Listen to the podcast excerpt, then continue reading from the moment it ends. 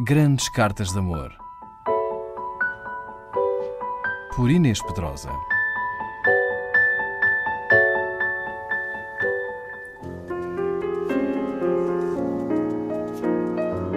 O grande escritor brasileiro Machado de Assis teve uma paixão pela mulher com quem veio a casar-se, Carolina.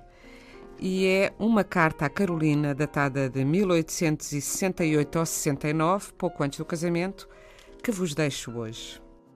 Minha querida C.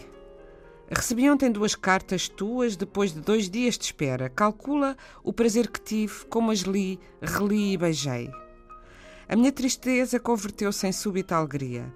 Eu estava tão aflito por ter notícias tuas que saí do diário há uma hora para ir à casa e com efeito encontrei as duas cartas, uma das quais deveria ter vindo antes, mas que, sem dúvida, por causa do correio, foi demorada.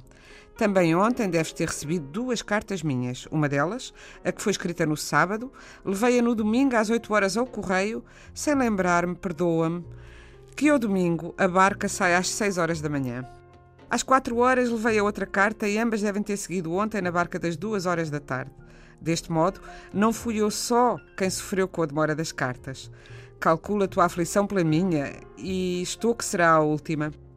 Eu já tinha ouvido cá que o M alugara a Casa das Laranjeiras, mas o que não sabia era que se projetava essa viagem a juiz de fora.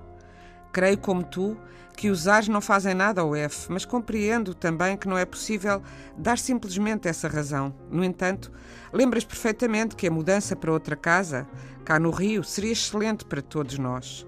O F falou-me nisso uma vez e é quanto basta para que se trate disso. A casa há de encontrar-se porque empenha-se nisto o meu coração. Creio, porém, que é melhor conversar outra vez com o F no sábado e ser autorizado positivamente por ele.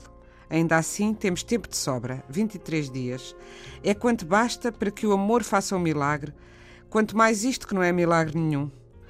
Vais dizer naturalmente que eu condescendo sempre contigo. Por que não? Sofreste tanto que até perdeste a consciência do teu império.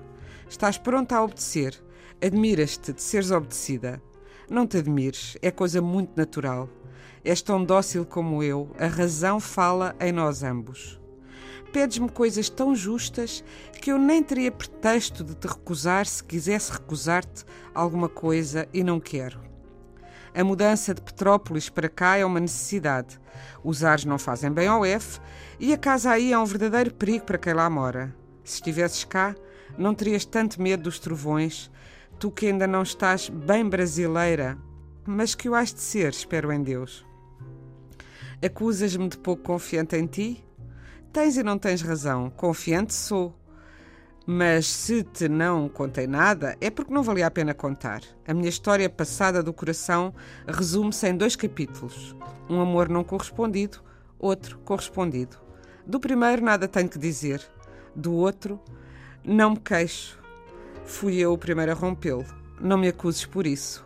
Há situações que não se prolongam sem sofrimento. Uma senhora de minha amizade obrigou-me, com os seus conselhos, a rasgar a página desse romance sombrio. Filo com dor, mas sem remorso. Eis tudo. A tua pergunta natural é esta: Qual destes dois capítulos era o da Corina? Curiosa, era o primeiro. O que te afirmo é que dos dois o mais amado foi o segundo, mas nem o primeiro nem o segundo se parecem nada com o terceiro e último capítulo do meu coração. Diz a Style que os primeiros amores não são os mais fortes porque nascem simplesmente da necessidade de amar. Assim é comigo. Mas além dessas, há uma razão capital. E é que tu não te pareces nada com as mulheres vulgares que tenho conhecido. Espírito e coração como os teus são prendas raras.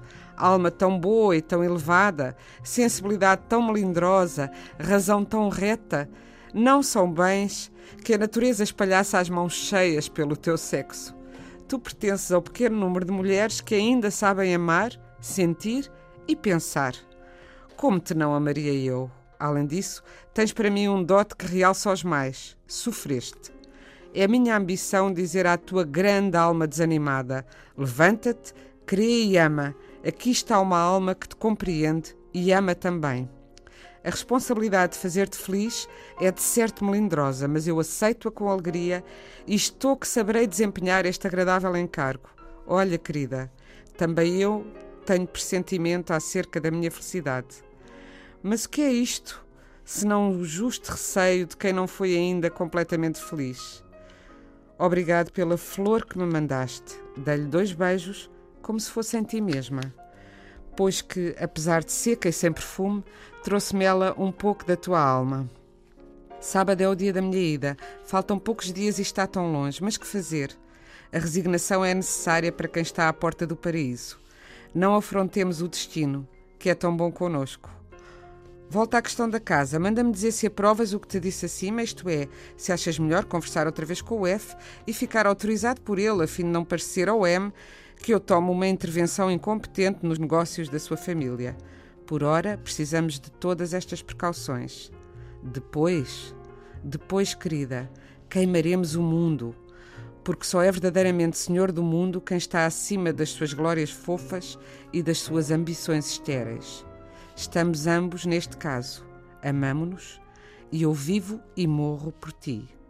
Escreve-me e crê no coração do teu Machadinho. Grandes Cartas de Amor. Por Inês Pedrosa.